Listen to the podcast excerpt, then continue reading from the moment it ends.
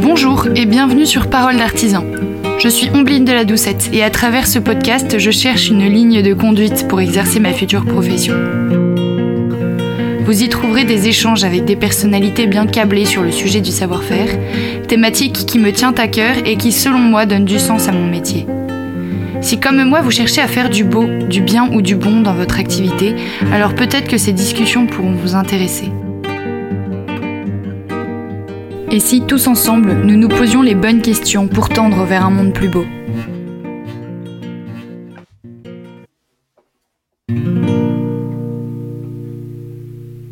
Bonjour Philippine, merci d'avoir accepté d'intervenir au micro de Parole d'artisan. Pour t'introduire et te présenter rapidement, tu t'appelles Philippine Paskiewicz, tu as 25 ans, et après une prépa littéraire à Blomet, une licence en art appliqué à Olivier de Serres et un master de recherche en histoire de l'art et religion à l'école des hautes études de sciences sociales, tu travailles à partir de 2021 comme mosaïste dans différents ateliers parisiens, avant de monter en 2022 ton propre atelier showroom, Pina Édition, situé dans le Marais à Paris. Est-ce que j'ai tout bon?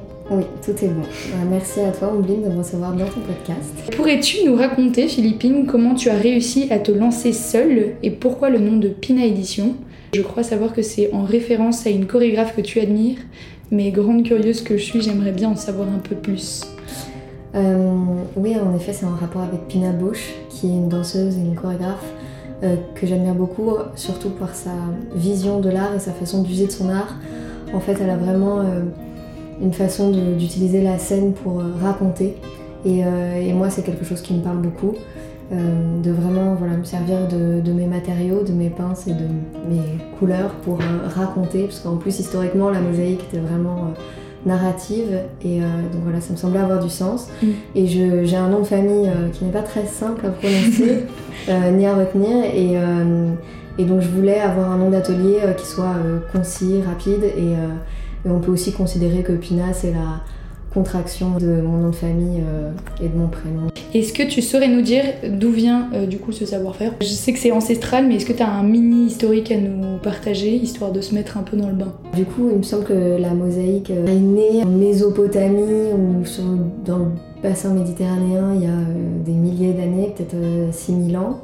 Et puis après, il y a eu la grande période de la mosaïque. D'abord, il y a eu la mosaïque grecque qui est faite essentiellement de galets. Après, il y a eu la mosaïque romaine où là, on commence à avoir vraiment du marbre, de la pierre et des dessins, euh, donc des fresques. Et souvent dans les maisons, ça représentait ce qui se passait dans les différents lieux de vie. Et puis après, il y a eu différentes sortes de mosaïques, notamment en verre, qui sont arrivées pendant la Renaissance. Euh, les mosaïques byzantines qui sont connues pour les tesselles d'or. Et euh, aujourd'hui, on a les mosaïques contemporaines qui sont vraiment. aujourd'hui, la mosaïque, entendue en sens large, est vraiment très vaste. C'est vraiment une association de matériaux euh, qui peut être complètement éclectique, mm. euh, qui constitue un tout qui peut être abstrait ou figuré. Donc voilà, avec ça, on peut aller où on veut. Quoi. Ouais, ok. Et, euh, et, alors, du coup, chez Pina Édition, tu travailles seul C'est ça? Je travaille essentiellement seul, ça dépend des projets. il m'arrive de collaborer avec d'autres mosaïstes quand j'ai des grosses commandes. ok. Mais au maximum, on est à trois. Ok. Trop bien. Pour l'instant, bien sûr. Et est-ce que tu avais prévu de monter rapidement ton propre atelier après t'être formé? Tu t'étais dit, euh, je travaille pendant deux ans, ensuite je me mettrai à mon compte? Ou, euh, est-ce que c'est une, une, occasion qui s'est présentée à toi et que tu as saisi en plein vol en disant, euh, c'est pour moi? Je pense que j'ai toujours voulu, j'ai vraiment choisi la mosaïque pour, dans l'optique de, de, monter un atelier un jour. Euh, je voulais vraiment mûrir le projet, donc j'ai travaillé avant pour euh, voilà, me perfectionner et savoir vraiment quel allait être mon positionnement. Euh, mais de toute évidence, j'allais monter mon propre atelier. Non. Après, c'est vrai qu'il y a eu des opportunités. J'ai fait un premier projet pour ma sœur qui montait sa, son entreprise, sa boutique. Et donc j'ai fait un premier pas de porte pour elle et de fil en aiguille. Peut-être que ça s'est fait plus vite que ce que je pensais. Euh, grâce aux opportunités, mais de fait, j'avais envie de monter mon atelier. Et euh, euh, oui, tu disais que tu travaillais là du coup dans cet atelier, on est au plein cœur de Paris. tu es dans un atelier pour toi qui est fait pour ça. Est-ce que du coup tu travailles souvent seul est-ce que c'est pas aussi un peu difficile Enfin, c'est un métier que tu as choisi, et est-ce que c'est aussi, enfin, t'avais cette envie d'être seule ou de travailler tranquille ou Enfin, est-ce que c'est pas dur de temps en temps? Alors oui, être artisan, c'est un, métier de, manière générale. Je pense qu'il faut être assez solitaire ou en tout cas ne pas souffrir de la solitude parce que je passe énormément de temps toute seule dans mon atelier. Mais oui aussi, je l'ai complètement choisi, je suis hyper à l'aise euh, avec ça. Je, Après, il y a des moments où je suis... Bien sûr, c'est pesant, je suis contente d'interagir avec des gens, mais heureusement, ce n'est pas que ça. Euh, j'ai quand même euh, la relation avec mes clients. Là, ici, j'ai quand même la relation avec mes voisins d'atelier, qui sont des artistes, des startups, des artisans c'est hyper vivant, donc j'ai beaucoup de chance d'être ici parce que pour le coup, je suis pas à me, morfondre dans mon atelier. Mm. Et si j'ai un coup de mou, si je suis pas contente, d'une chose ou d'une autre, je peux toujours aller déjeuner ou prendre un café avec quelqu'un qui. oui, facile, vu ta position géographique.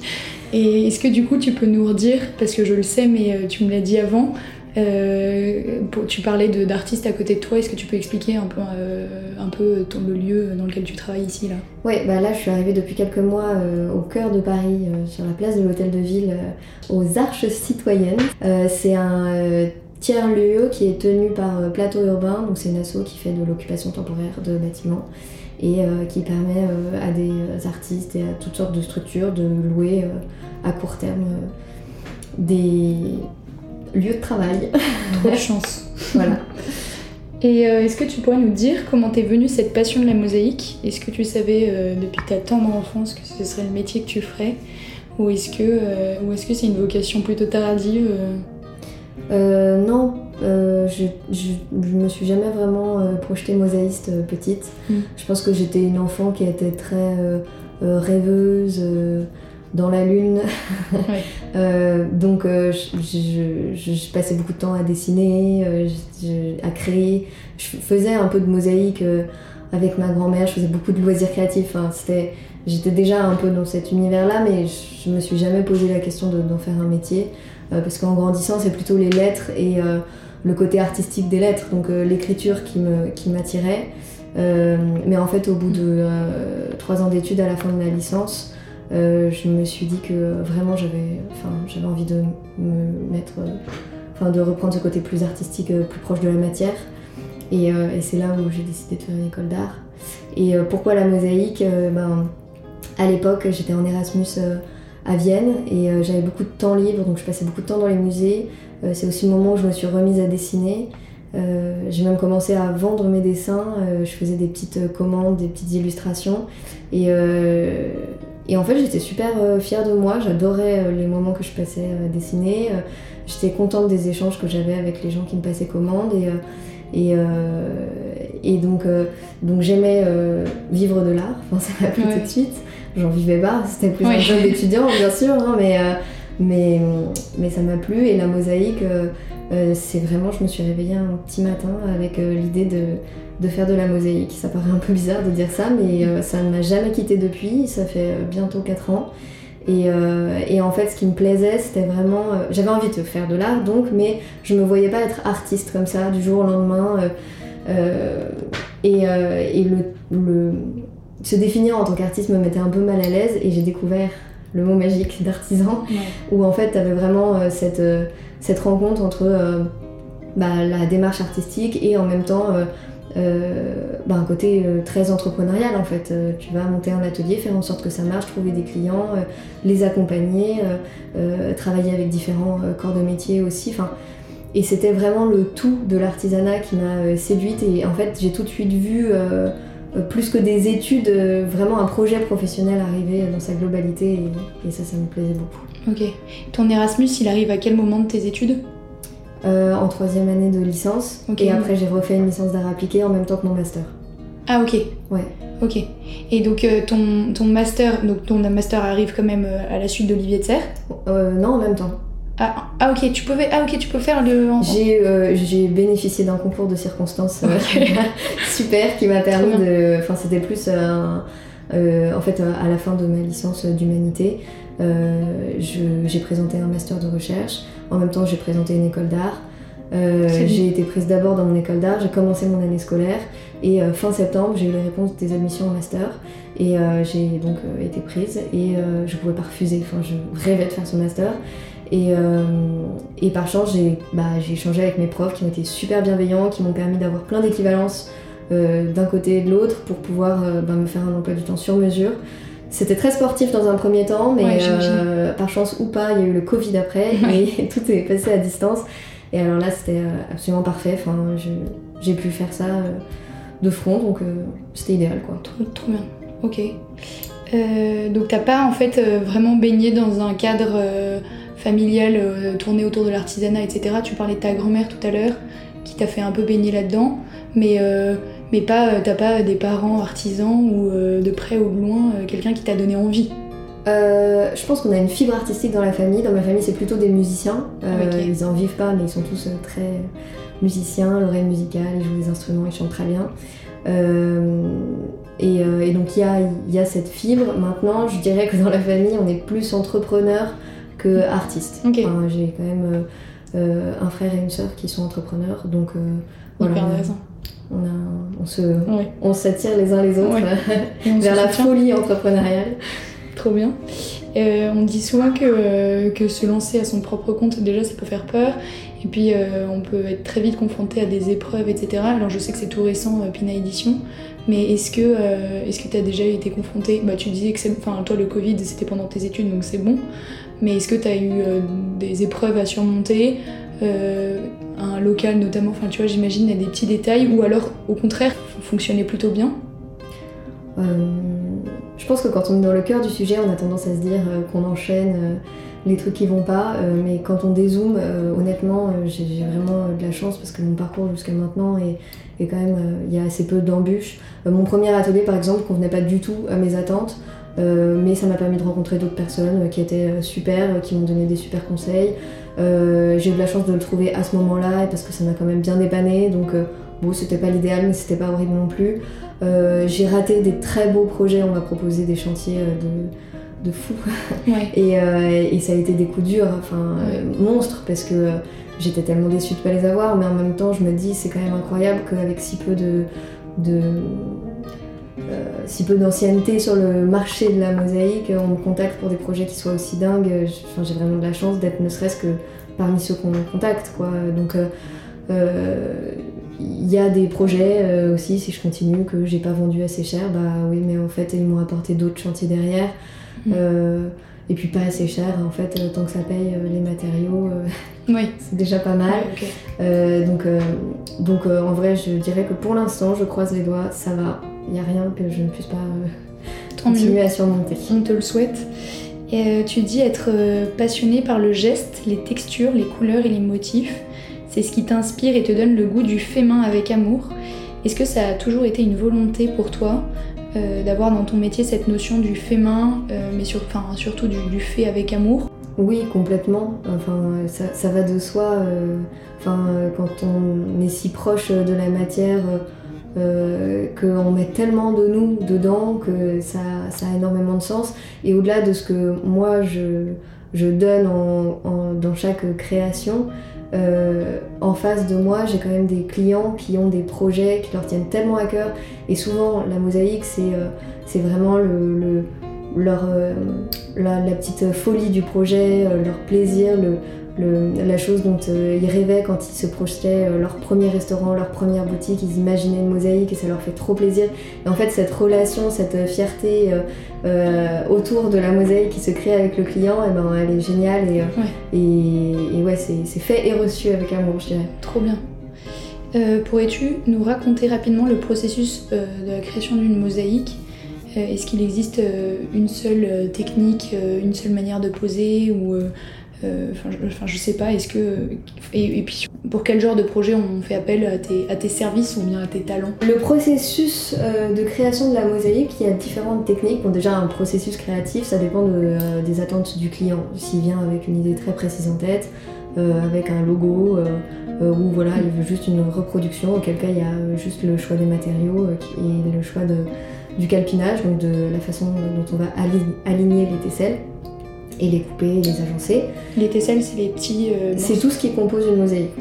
Soit ils viennent avec leur logo, soit euh, ils viennent avec un peu une carte blanche et, ou pas, ou juste un mood board. Et là, on va rentrer dans une phase de dessin et d'échange avec le client pour choisir les différents matériaux, le design et faire en sorte que tout ça puisse rentrer aussi dans une enveloppe qui nous convienne à tous les deux. Euh, et euh, une fois que tout ça euh, est bien clair, on passe à la fabrication. Il y a deux techniques de fabrication, la pose directe et la pose inversée.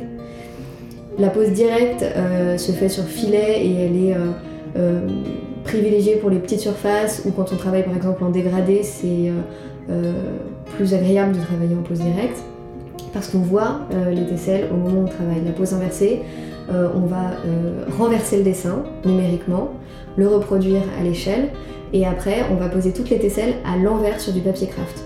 Ce qui va permettre après de venir poser la mosaïque euh, plaque par plaque, comme pour le filet, euh, et de dévoiler au fur et à mesure. Mais c'est beaucoup plus pratique pour les grandes surfaces. Ok. Je sais pas si c'est expliqué de façon très claire. Le mieux, c'est de venir en atelier pour voir, mais. Euh, oui, c'est vrai. Parce que moi, j'imagine, parce que j'ai déjà vu les processus, mais en effet, il y en a une que tu préfères, toi?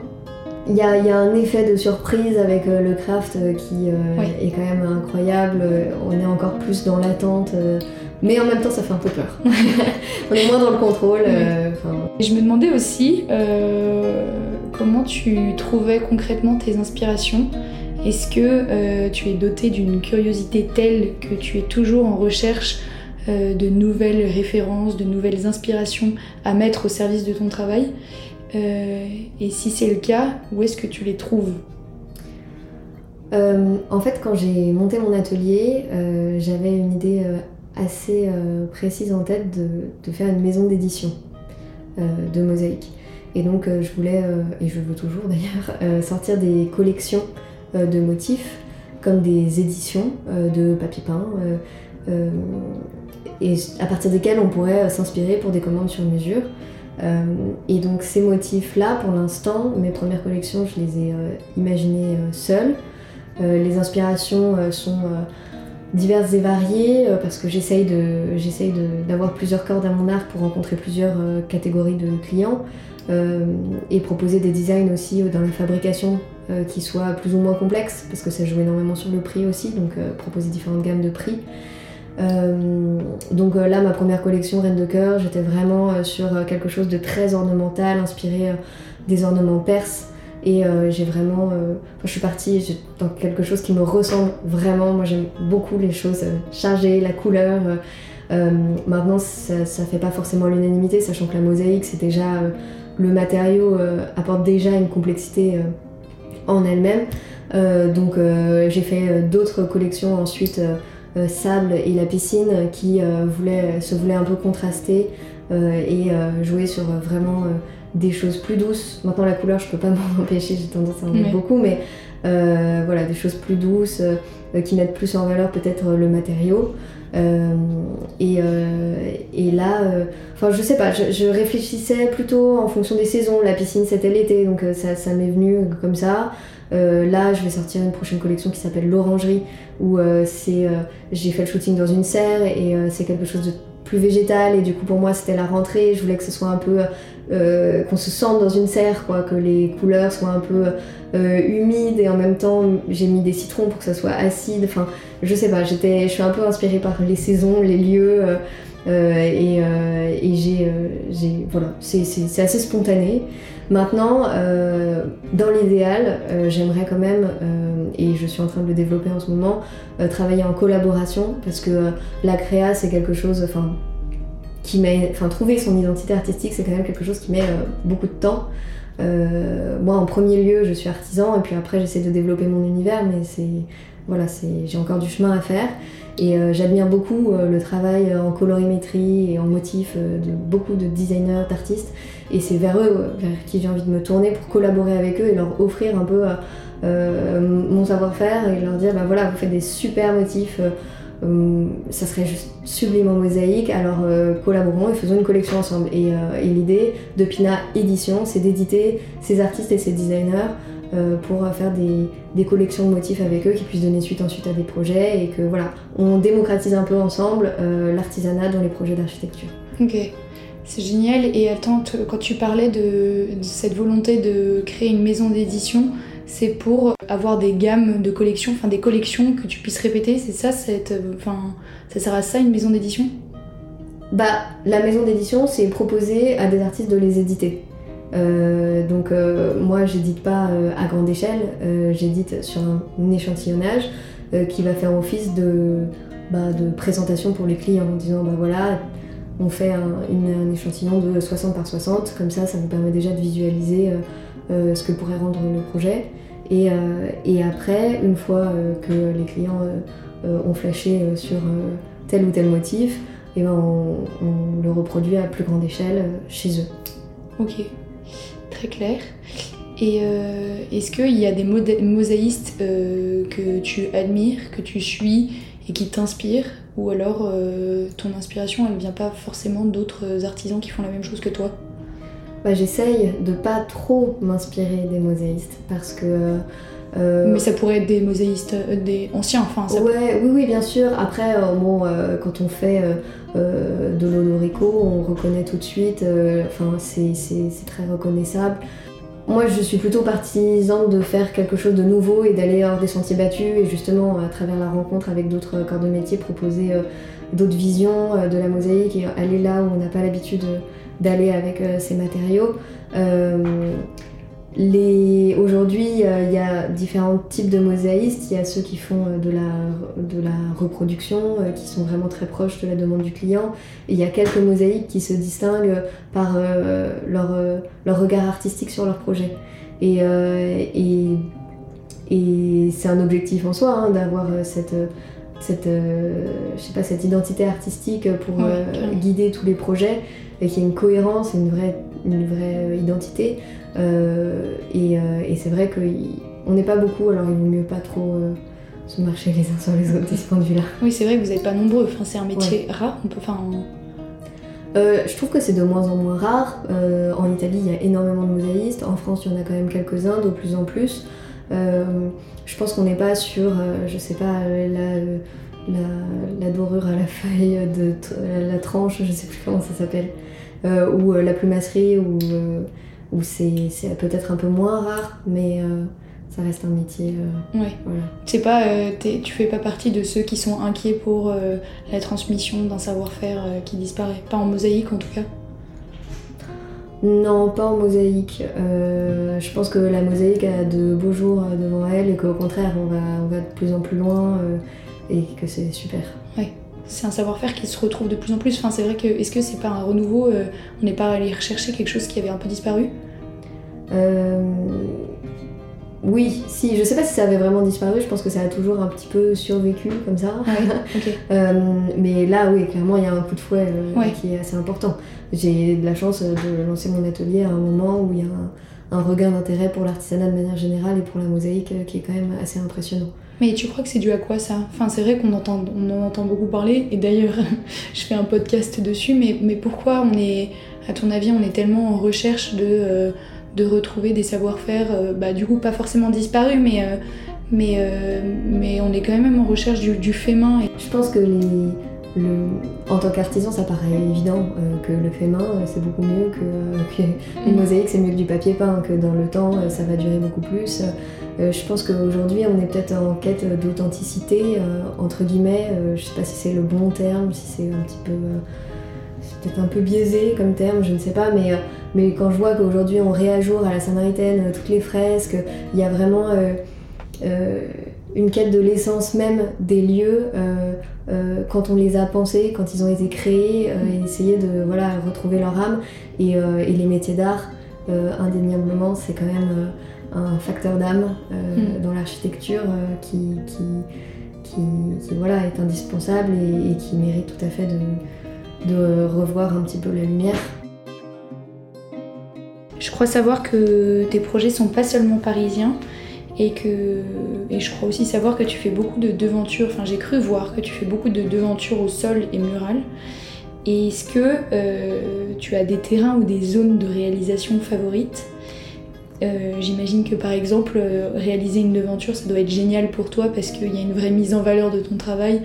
Euh, rentrer dans une boutique où tu vois ta devanture, ta mosaïque pardon, au sol, ça doit être hyper satisfaisant. Ouais, oui, oui, et puis même pendant la pause, je passe quand même une journée, une bonne demi-journée sur place et les gens s'arrêtent pour discuter avec moi. Enfin, c'est des projets qui sont assez sympas. Après, est-ce que j'ai une préférence? Clairement, je, moi j'aime bien la déco. Je trouve que ça donne plus de, de liberté. Pour l'instant, j'en fais euh, peu euh, et, je fais beaucoup de, de pas de porte, effectivement, d'enseignes. Ça, ça, me plaît beaucoup. Euh, je trouve que notamment au niveau de l'échange avec le client, c'est super. mais, mais j'ai assez peu de liberté dans la créa et c'est vrai que je trouve que c'est quand même aussi intéressant d'intervenir par exemple chez des particuliers, chez les gens, d'imaginer un décor qui va les accompagner tous les jours et pas juste un client de passage. Euh, c'est quand même autre chose. Et ça me plairait de, m'orienter un peu plus euh, vers ça euh, dans les années qui viennent. Ok. Et oui, en fait, j'avais pas fait le lien, mais bien sûr, tu as des projets pour des particuliers et pour enfin, des publics, j'imagine, je sais pas si on dit comme ça, mais pour une boutique, ouais, voilà, des professionnels. Et, et, ça, ça doit être quand même génial pour toi parce que ça te fait quand même un bon bouche à oreille parce que les gens viennent, voient, alors que chez un client particulier, c'est ses amis qui le voient quoi. Enfin ça fait quand même moins de, de passages. Oui, oui, oui, non mais c'est sûr que euh, le, bouche-oreille euh, côté pro est absolument, euh, est absolument d'une efficacité remarquable. là par exemple, depuis que j'ai lancé mon atelier, j'ai pas démarché une seule fois personne. L'essentiel de mes clients c'est Instagram et le bouche-oreille. Ah donc hyper intéressant. Donc tu postes tes projets une fois réalisés, fier de tes projets, tu les mets sur Instagram, les gens les voient et te contactent ou alors ouais bouche oreille. Ouais. Trop bien. Et euh, un projet euh, m'apporte un projet et demi. Euh. je ne saurais pas faire un ratio, mais, mais je sais que chaque post Instagram donne lieu à un certain nombre de devis. Ouais. C'est assez immédiat, c'est assez impressionnant. Ouais. Est-ce que du coup euh, tu fais attention à. enfin, est-ce que tu passes du temps à, pour ton Instagram? Est-ce que euh, tu essayes de faire des jolies images? Est-ce que tu y passes du, ouais, est-ce que tu y passes du temps pour pouvoir faire avoir une belle image de marque? Oui, je suis une malade d'Instagram. D'ailleurs, je poste pas beaucoup sur Instagram parce que je suis, euh, je suis hyper contrôle fric et il faudrait que je poste plus, peut-être l'envers du décor, mon atelier, tout ça, mais, mais j'aime les photos.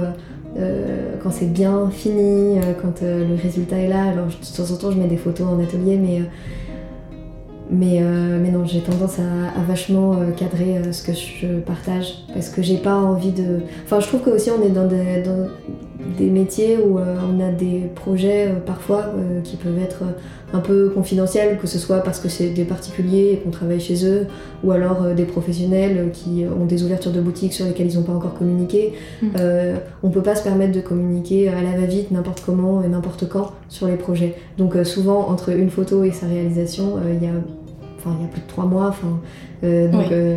tous tes posts sont réfléchis ouais ouais, ouais. ok J'essaye à travers ce podcast de faire un parallèle entre l'artisanat et l'architecture et de montrer que l'artisanat vient mettre en valeur l'architecture. Je me demandais si toi, en tant que mosaïste, tu es régulièrement en relation avec des architectes ou des architectes d'intérieur euh, ou est-ce que plus souvent tu es en commande directe avec le client? Est-ce que ouais, est-ce qu'il y a cet intermédiaire entre le client et toi ou pas? Oui, la plupart du temps, il y a des architectes qui me contactent. Euh, mais il arrive que de temps en temps ce soit les clients qui viennent me voir directement et qui ensuite me mettent en lien avec leur architecte. Ok, donc il arrive quand même que des architectes te contactent toi Oui. Et viennent pour, venir travailler sur le projet. Ok. Euh, est-ce que du coup il existe des moments où tu es pas du tout libre de ton travail euh, commande soit déjà presque entièrement dessinée par euh, l'archi ou l'archidinte, l'archidinte plutôt j'imagine, ou au contraire tu es euh, dans un milieu, est-ce que la mosaïque euh, est un savoir-faire où on laisse l'artisan complètement euh, libre et, avec une grande marge de manœuvre. Ça arrive très souvent qu'on vienne avec une charte graphique très précise, un logo, et que j'ai très peu de marge de manœuvre, à part dans le conseil au niveau de, des dimensions des matériaux, de l'agencement des tesselles c'est euh, des détails, mais euh, on va dire que le visuel est souvent euh, aux mains du client ou de l'archi. Du coup, ça en est moins amusant ou pas? Franchement, ça dépend. La dernière fois, il y, y, a des logos qui sont plus ou moins. Enfin, tout n'est pas pensé pour être fait en mosaïque. Donc de temps en temps, on me contacte pour faire des mosaïques et, le graphiste n'avait pas envisagé qu'il y ait une mosaïque qui soit faite. Donc il n'y a pas vraiment de challenge. Ça apporte toujours quelque chose, bien sûr, mais il n'y a pas toujours une, une, rencontre sur des petits projets où c'est juste une typo ou un truc comme ça. Euh, maintenant, là, euh, récemment, euh, j'ai fait un projet pour un café qui s'appelle Blondie. Et ils ont un graphiste qui leur a fait un logo sublime. Et honnêtement, je trouve que la mosaïque apporte énormément à ce logo. Ça donne vraiment. Un, c'est un petit ange qui souffle et, et ça apporte vraiment un côté romain, un petit angelot. Enfin, c'est. J'étais hyper contente de cette réalisation. Génial. Il y a une question qui me tient à cœur. Est-ce que euh, en tant que jeune artisan et puis en tant que femme artisan, tu as déjà eu des difficultés à te faire euh, respecter vis-à-vis des gens avec qui tu as dû travailler ou pour qui tu as dû travailler? Ou bien au contraire, euh, on t'a toujours accordé beaucoup de crédibilité et on a toujours été assez bienveillant avec toi? J'ai l'impression que les gens me font confiance jusqu'à présent. Euh, sur les chantiers, c'est autre chose parce que euh, sur place, euh, généralement. c'est un milieu masculin. C'est un milieu masculin. je suis parfois décrédibilisée dans le sens où on me porte beaucoup d'aide que je ne demande pas et dont je n'ai pas besoin. mais j'apprécie. Enfin, en fait, je, je vois pas l'intérêt de. Enfin, moi, ça me fait juste avancer plus vite dans mon chantier. Mm. je suis pas vexée tant qu'il n'y a pas de de misogynie euh, et de gestes mal placés ou de remarques mal placées. C'est juste une aide excessive en fait. Euh, et je le sens bien, parce que voilà, je, pense que j'ai l'air aussi assez jeune euh, et que effectivement je suis une femme sur un chantier. mais il y en a de plus en plus des femmes sur les chantiers. Oui, c'est vrai. Et pour l'instant, j'ai pas eu trop de problèmes, en tout cas avec mes clients, aucun. Ok. Es-tu souvent tranquille sur tes projets ou tes chantiers? Ou bien tu es régulièrement en contact justement avec d'autres corps de métier? Tu parlais de gens qui venaient t'aider, etc. Donc j'imagine que tu côtoies quand même, euh, quand tu es sur place, d'autres personnes. Est-ce que tu portes une importance particulière euh, pendant ces moments où tu es sur place à l'entente avec les différents euh, artisans, les différents corps de métier qui sont sur place? Ou alors au contraire tu fais partie de ceux qui sont contents d'être dans leur coin et du coup on fait les réunions de chantier quand on est euh, sur un projet euh, en tant que mosaïste. Donc on a l'occasion de rencontrer euh, tous les corps de métier qui vont intervenir dans le projet, les maîtres d'œuvre, les archis, les assistants d'archi. Donc c'est toujours un moment intéressant, important, parce qu'il faut aussi qu'on se mette bien d'accord pour que tous les travaux se fassent en bonne entente, qu'on respecte le travail des uns et des autres, que je pose pas une mosaïque euh, et puis euh, qu'on mette un coup de je sais pas, qu'on pose le parquet après et que en fait bah, toutes mes finitions soient flinguées, euh, ou à l'inverse que je pose ma mosaïque juste après qu'on ait repeint et qu'il y a un risque. Ça n'arrive jamais bien sûr, mais c'est pour donner des exemples. Et donc c'est un moment important. Maintenant c'est vrai que quand on est sur les chantiers de manière générale, on, est chacun bien occupé quoi. Quel moment du projet ou du processus de création, quel qu'il soit, préfères-tu euh, à quel moment tu prends le plus de plaisir à faire ton travail? Je pense que le moment euh, qui me plaît le plus, c'est le moment de la créa, quand je suis vraiment en atelier en train de fabriquer. Euh, donc seul Donc seul. Ouais. en fait, c'est ça parce que, je suis zen, parce que le projet est lancé, ça y est. Je, comme je travaille, je vois euh, que mes deadlines sont justes ou pas. Euh, euh, et, en fait, je, suis dans le contrôle de ce qui est en train de se passer. Je sais que j'ai une date de pause, je sais que j'ai un acompte, je sais que j'ai un client qui attend ça, ça, ça. Enfin, en fait, tous les pions sont placés et j'ai plus qu'à faire ce que je sais faire. Donc, en fait, c'est c'est la partie la plus agréable. maintenant, maintenant c'est vrai que les premiers échanges avec le client sont toujours hyper intéressants. Ouais. Euh, et, du coup, en lien avec cette question, euh, est-ce que tu es. Euh, il y a des moments où tu sens que.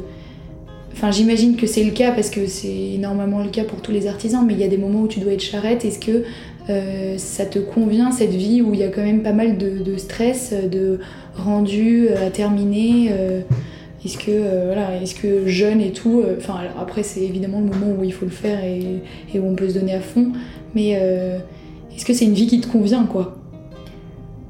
Honnêtement, c'est assez compliqué euh, pour l'instant. Enfin, euh, j'ai des projets, mais c'est vrai que euh, ça m'arrive très souvent de récupérer des projets en toute fin de chantier. donc, je vais je vais avoir des deadlines qui sont très très short et, et, ça met beaucoup de pression, mais même au-delà de ça, en fait, le fait de ne pas pouvoir toujours voir venir les mois qui arrivent et, et travailler entre guillemets au pied levé, même si, bon, entre deux chantiers, je travaille toujours sur des collections, des choses, ou en sous-traitance. Euh, c'est vrai que c'est pas euh, l'idéal. Maintenant, euh, je pense qu'avec le temps, j'espère hein, que je vais réussir à avoir une, une, clientèle qui me permet d'avoir un carnet de commandes qui soit un peu moins en accordéon. Et, et je ne désespère pas que dans quelques années, je trouve un peu plus de stabilité. Je sais que c'est possible, je sais qu'il y a beaucoup d'ateliers qui ont réussi à trouver ce, ce, niveau de stabilité. Maintenant, si si ça ne vient pas, effectivement, je me poserai la question parce que c'est un rythme de vie qui est très compliqué. Ok. Et auquel tu t'attendais? Non. non, franchement, c'était un peu la surprise. Euh, je, je... Enfin, je suis arrivée la fleur au fusil. Euh, je savais que je voulais monter mon atelier. J'ai pris les projets au fur et à mesure. J'ai eu de la chance d'en avoir direct. Et puis d'un coup, hop, tout est retombé. Et j'ai connu mes deux premiers mois sans chantier. Et alors là, ça m'a fait peur. Mais en fait, je me suis rendu compte que bon, j'étais au tout début. Il y a tout à faire. Donc c'est ce que je disais. En fait, il y a un portfolio à faire, euh, une, une collection à sortir. Enfin, il y a toujours plein de choses à faire. Donc, euh, donc euh, je commence à, je commence à, m'habituer et à ne pas voilà, apprendre un peu plus sur moi, moins subir les ascenseurs émotionnels.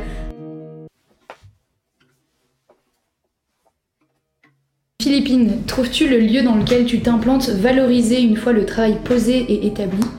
Arrives-tu à voir la mise en valeur de l'architecture du lieu dans lequel tu es implanté grâce à ton savoir-faire, grâce à la mosaïque que tu viens poser? Je te demande pas ça tant pour te mettre mal à l'aise et que tu aies à te vanter de, ce que tu fais, même si ça mériterait, euh, mais plutôt pour... Euh, plutôt, enfin parce qu'en plus tu en parlais tout à l'heure quand tu parlais de tes posts Instagram, de cette fierté nécessaire euh, lorsqu'un travail est terminé. Est-ce que c'est important pour toi de réfléchir lorsque tu travailles, de mettre tout ton cœur et ton âme à l'ouvrage Ou est-ce que en fait c'est quelque chose que tu fais naturellement et inconsciemment parce que tu aimes ce que tu fais? Euh, je vais euh, naturellement mettre tout mon cœur à l'ouvrage, c'est ma façon de travailler de toute façon. et après, la, satisfaction au moment de la pause et la valeur ajoutée, oui, je suis toujours très fière de mes projets.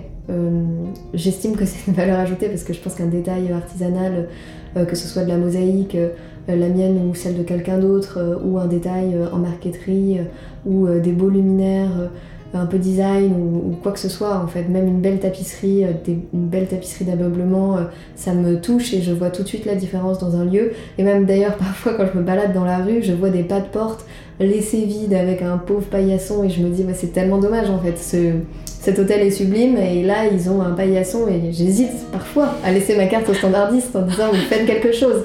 Enfin, euh, et, euh, et, je suis un peu tu devrais. obsessionnelle du détail.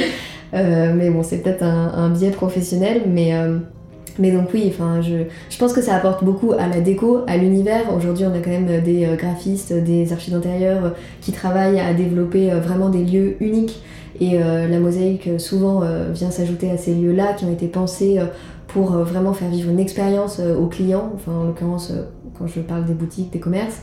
Et, et, donc au niveau de la déco ça apporte beaucoup. Après au niveau de l'architecture, je pense que j'ai pas encore fait assez de projets vraiment d'envergure pour pouvoir voir mon, ma, ma, création, mon, mon projet se, se, fondre de telle sorte dans le décor que je vois une influence sur l'architecture globale.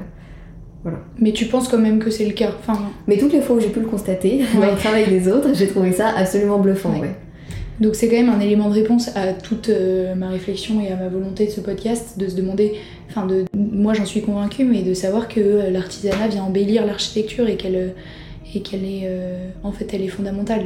Après, si je peux juste apporter une nuance, je dirais que moi j'ai pas mal travaillé sur l'ornement et le renouveau ornemental. Mm. Et, l'artisanat et l'ornement c'est très lié et on a connu quand même une période dans l'architecture très dépouillée d'ornement et ou en tout cas d'ornement euh, artisanal. Euh, et l'ornement euh, se retrouvait et en fait c'est dingue à quel point il, il, est jamais vraiment parti parce que l'ornement s'est retrouvé relégué dans les volumes dans la lumière et en fait le, l'habit le, plus simple de l'architecture faisait enfin oui, faisait créer toujours quelque chose d'ornemental presque sublime parce qu'imperceptible mais je pense par exemple à l'exemple le plus le plus euh, parlant, euh, peut-être, c'est euh, Tado Wando, où en fait, avec rien, il ben, y, a, y a les murs parlent tout seuls. Et en fait, et l'ornement est là malgré tout et se tient sans artisan. Et je suis ravie que ça revienne, hein. mais je pense que ça existe aussi, le beau sans, sans, artisanat. Ok, hyper intéressant. Et dans ce cas, qui passe, oui, t'as raison, en fait, qui passe par l'architecture seule parce qu'elle se suffit à elle-même. Et alors, dernière petite question, ou peut-être avant-dernière d'ailleurs, que peut-on souhaiter à Pina Édition et que peut-on souhaiter à sa fondatrice? Ah euh, Bah écoute, de continuer, euh, de continuer comme ça, mais en x10, ce serait pas mal. Euh, mais pas tout d'un coup, juste progressivement quoi, un truc, voilà quoi, un bel avenir cohérent. j'aimerais bien, j'aimerais bien que ça continue comme ça, des belles rencontres, des designers, des artistes. Si vous voulez être édité chez Pina Édition, faites-moi signe. Et et voilà, les architectes aussi, sachez que, que je suis très impatiente de faire des projets d'architecture d'intérieur, des salles de bain, des sols, des cuisines. Je suis open to work. Trop bien. Philippine, est-ce que tu as des conseils à donner à la future architecte d'intérieur que je suis, qui espère bien avoir un jour l'occasion de faire appel à une superbe mosaïste parisienne, qui devra gérer, il me semble, l'entente entre différents artisans, euh, parce que c'est un peu le rôle de notre métier aussi. Euh, je, ne sais pas si j'ai assez d'expérience pour te donner des conseils, mais je sais qu'en tant qu'artisan, c'est agréable de travailler avec des archis qui, euh, qui te font confiance, euh, et qui ont confiance en ton expertise. Parce qu'en fait, les artisans sont des experts de leur savoir-faire et il faut voilà quoi, s'en remettre à eux. Je pense que c'est une bonne chose, peut-être pas complètement, hein, parce qu'il faut les challenger aussi, mais, mais c'est très agréable de bosser avec des gens qui ont confiance en nous. Elle est trop bien ta réponse. Merci infiniment Philippine pour cet entretien. Merci d'avoir accepté de parler au micro de Parole d'artisan.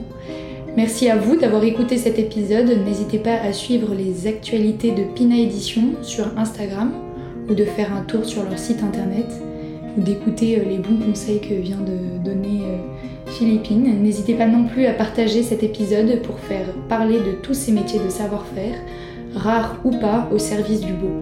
A très bientôt pour un prochain épisode.